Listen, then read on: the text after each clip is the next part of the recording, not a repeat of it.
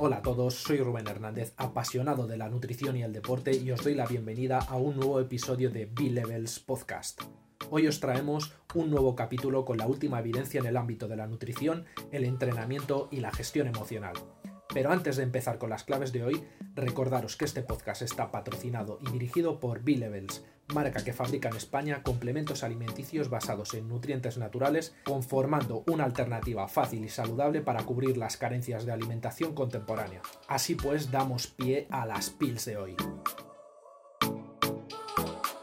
En el podcast de hoy vamos a hablar de la dieta cetogénica, de cómo esta ha ido incrementando su número de adeptos y de seguidores y sufriendo un auge exponencial de popularidad en los últimos años. Su fácil entendimiento y puesta en marcha ha hecho que cada vez más personas se animen a probarla para experimentar sus múltiples beneficios. Y podríamos decir que esta dieta ha calado muchísimo a nivel social porque de forma, yo creo que errónea, se ha reducido y se ha hecho un concepto muy minimalista de forma colectivo de ella que es que ésta se basa solamente en no comer carbohidratos. Y mientras que es un enfoque perfectamente idóneo y que tiene cabida en la vida de muchas personas y para muchos beneficios que se quieren conseguir en concreto, su mala interpretación y su reducción minimalista completa hacen que se arruinen todos estos. Pero entonces, ¿necesitamos esta dieta? ¿Tiene cabida en nuestro estilo de vida? ¿Qué objetivos tenemos? ¿En función de qué contexto? En el podcast de hoy justamente vamos a dar respuesta a todas esas preguntas y vamos a profundizar en las rutas eh, biológicas que llevan al cuerpo a entrar en este estado metabólico que busca la dieta cetogénica. Pero entonces, ¿qué es la cetosis? La cetosis es un estado fisiológico en el que tenemos una presencia de cuerpos cetónicos o cetonas en el torrente sanguíneo. Y al final, como cualquier otro sustrato energético, como pueden ser las grasas o los hidratos y en muy pocas ocasiones las proteínas, las cetonas actúan como sustrato energético alternativo para el cuerpo.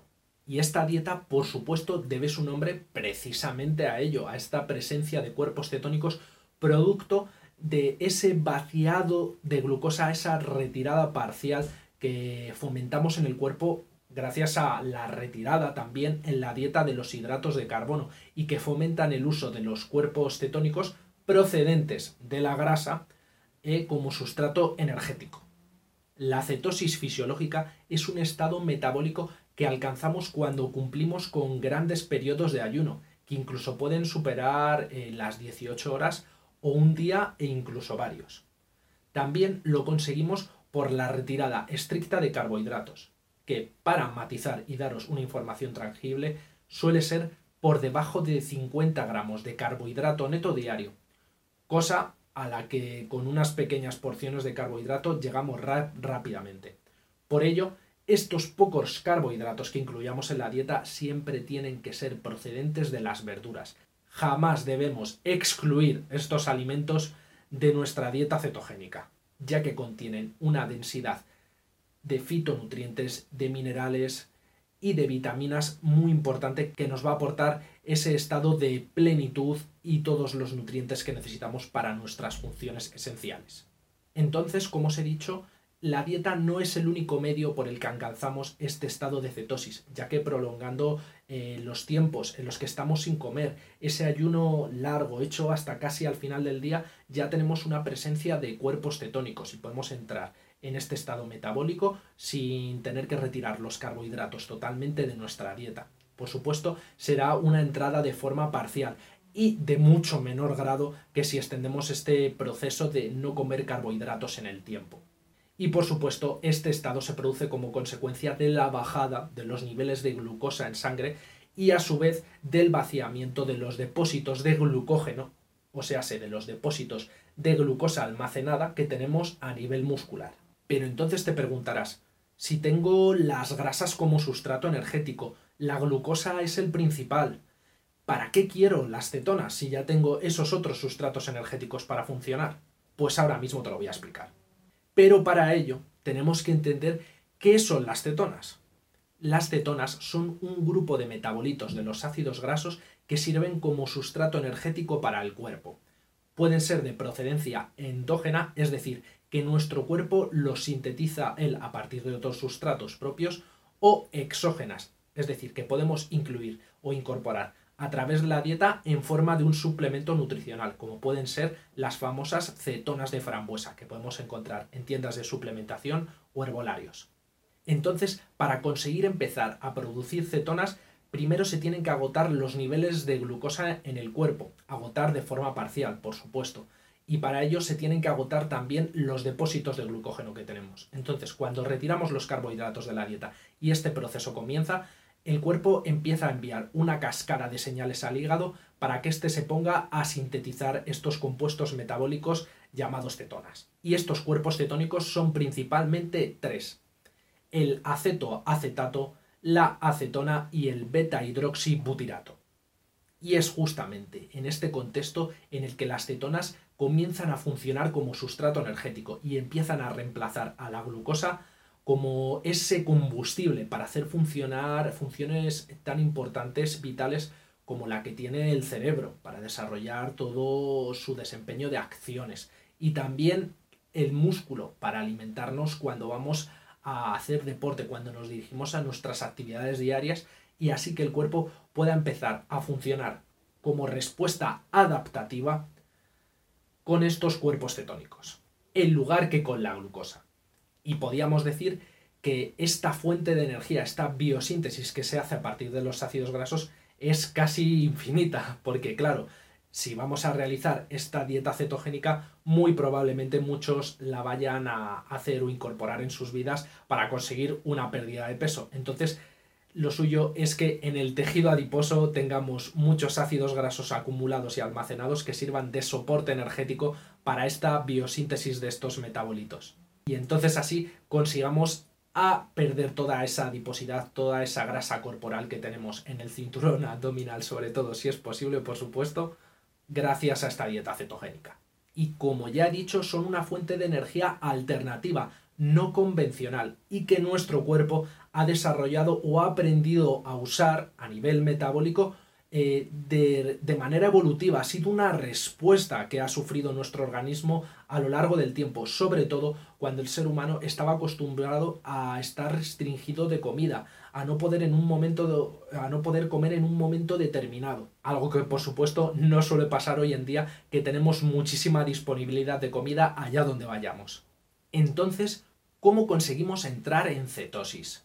Estamos validados, estamos certificados de que tenemos cetosis una vez hayamos alcanzado o hayamos sobrepasado el umbral de 0,5 milimoles de cetonas por litro de sangre en el cuerpo. Y esto podemos medirlo con las típicas tiras reactivas que lo miden justamente en la orina. Pero cuidado, no os aventuréis. Yo no recomiendo a cualquier persona ponerse a medir el nivel de cuerpos cetónicos que tiene en sangre, ya que existen otras cosas mucho más importantes y esto va a restar bastante adherencia a nuestra dieta y impedir que podamos sostenerla en el largo plazo. De igual manera, sí que os voy a reseñar y os voy a dar de medidas tangibles justamente este umbral a partir del cual empezamos a estar en una cetosis. Eso sería una cetosis baja de 0,5 a 1,5 milimoles de cetonas por litro de sangre. De 1,5 a 2,5 o 3 hablaríamos de un nivel medio de cetosis y a partir de 3 hablaríamos ya de una cetosis muy seria y que no sería conveniente extenderla mucho en el tiempo siempre mirando el contexto vital de la persona y por el que se está implementando esta dieta. Y como os he dicho, para usar las cetonas como sustrato energético tenemos que enseñar el cuerpo a hacerlo, tenemos que enseñarle a oxidar las grasas, que por supuesto no es un proceso deliberado que podamos hacer a nivel metabólico, sino que tenemos que prescindirle de los carbohidratos en nuestra dieta y, si nos es posible, extender algún que otro ayuno. Ayuno intermitente, por supuesto, y al menos yo no recomiendo desde aquí que hagáis ayunos de más de 18 horas. Una vez entendido todo esto que os he estado explicando, entramos en el concepto de adaptación, de incorporación a esta dieta y de una serie de efectos secundarios que vamos a sufrir al comienzo de ella, durante la primera y segunda semana. Estos síntomas suelen recibir el apodo o el nombre de keto flu o gripe keto están basados y se deben justamente a la falta de biodisponibilidad de la glucosa a nivel molecular como sustrato energético, ya que nuestro cuerpo, como os he dicho, tiene que aprender a oxidar las grasas y a utilizar los cuerpos cetónicos como ese nuevo combustible. Pero hasta que consigue hacerlo, una serie de efectos secundarios inciden en nosotros como consecuencia de la baja biodisponibilidad de glucosa. Y a su vez vamos a potenciar este efecto negativo al retirar los carbohidratos de la dieta en estos primeros días, ya que al no meter carbohidratos y al no recibir consecuentemente una respuesta insulínica de nuestro páncreas para bajar la glucosa en sangre, porque no va a subir al no incorporar carbohidratos, vamos a excretar aún más sodio y aún más agua eh, en los primeros días de la dieta. Y es por esta pérdida de sodio, de electrolitos y de líquido, procedente justamente del sodio y del glucógeno que se arrastra a nivel muscular que tenemos, por lo que vamos a sufrir la mayoría de efectos secundarios. Y entonces el primero de ellos serían los calambres a nivel muscular que vamos a tener, consecuencia de la deshidratación. Y por supuesto, de forma conectada, consecuente y coordinada a nivel cerebral, también vamos a estar deshidratados. Y entonces vamos a tener mucha neblina mental, vamos a estar en, un, en, un, estado, vamos a entrar en un estado, en un contexto de fatiga mental para cualquier acción que vayamos a realizar. Todo esto también va a venir acompañado de mal humor y de muchísima apetencia por los carbohidratos, pero solamente durante estos primeros días de dieta. Incluso si entramos en este estado cetogénico de lleno, es muy posible que tengamos mal aliento, producto de las cetonas. Y yo para todos estos síntomas, entre los que se incluyen hasta el estreñimiento a veces para ir al baño, lo que os propongo es incorporar de forma inmediata una cantidad altamente densa de minerales y de electrolitos. Y la manera más fácil de hacerlo es cortando el agua que bebéis diariamente del grifo con agua de mar que podéis encontrar en herbolarios, siempre una que sea microfiltrada, no vale de la de la playa, aunque también, si os resulta algo aparatoso esto, podéis incluir sal sin refinar, que sería la sal, sería el residuo seco que queda al evaporar el agua de mar. Esta también, como digo, la podéis encontrar también en herbolarios y no nos serviría para nada la sal de mesa convencional del supermercado que está refinada, que no tiene ningún tipo de mineral y de nutriente en una cantidad reseñable que no sea el sodio. Y toda esta cantidad de electrolitos que vamos a incorporar a través de la sal integral o sal sin refinar o el agua de mar nos va a ayudar a paliar esta deshidratación a nivel muscular y cerebral, a evitar esos calambres, a evitar también la ansiedad, porque el estar hidratados hace que no, no lleguemos a confundir la, la, sed con lo que viene a ser el hambre, que en muchas ocasiones suele estar disrumpida en muchas personas. Entonces, de esta forma conseguiremos abordar estos efectos secundarios y superarlos rápidamente en las dos primeras semanas de keto adaptación. Una vez entendido todo este procedimiento, tenemos que valorar si esta dieta es para nosotros. Y es que, como os digo siempre en estos podcasts, tenemos que adaptar la dieta a nuestro estilo de vida y no al revés, porque si no conseguimos extender los resultados, los beneficios que nos va a dar, si no conseguimos sostenerlos en el tiempo, y aprovecharnos de ellos en el largo plazo, pues esta dieta, sinceramente, no es para nosotros. Y para dejar de divagar y poneros en situación, os voy a dar un ejemplo muy concreto. Y es que, si por ejemplo sois deportistas amateur, pero que entrenan realmente duro y casi como un deportista de élite, o un deportista de élite también, y tenéis una demanda energética brutal de vuestros entrenos de, correr una maratón de fondo, de hacer alterofilia o de hacer culturismo incluso cuatro, cinco, seis veces a la semana. Y la demanda energética es terrible y de glucosa a nivel muscular es muy alta, quizás la dieta cetogénica no es lo indicado para vosotros. ¿Por qué? Porque al crear unos niveles de saciedad tan grandes no vais a poder consumir esa cantidad ingente de calorías que en ocasiones supera incluso las 3.000, llega a las 4.000 o 5.000 pues va a ser muy difícil consumirlas solamente en forma de proteína y grasa, porque incluso al aumentar muchísimo los niveles de grasa en la dieta, es posible que vayamos al baño más de lo habitual. Y no estoy hablando de ir a orinar, precisamente. Aparte, al incluir tantísima proteína para compensar las calorías que no introducimos con carbohidratos, esto va a suponer un coste metabólico terrible para el cuerpo, ya que es muy ineficiente obtener para nuestro organismo la energía de la proteína.